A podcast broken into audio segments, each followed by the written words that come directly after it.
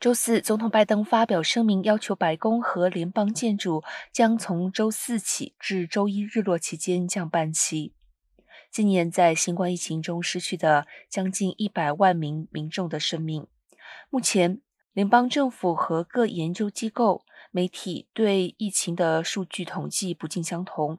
根据美国疾病控制与预防中心 （CDC） 的数据，截至周四早上。全美死于新冠的人数为九十九万五千七百四十七人。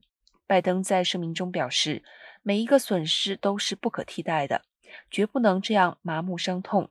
要治愈，就必须铭记，必须保持对疫情的警醒，并尽全力拯救尽可能多的生命。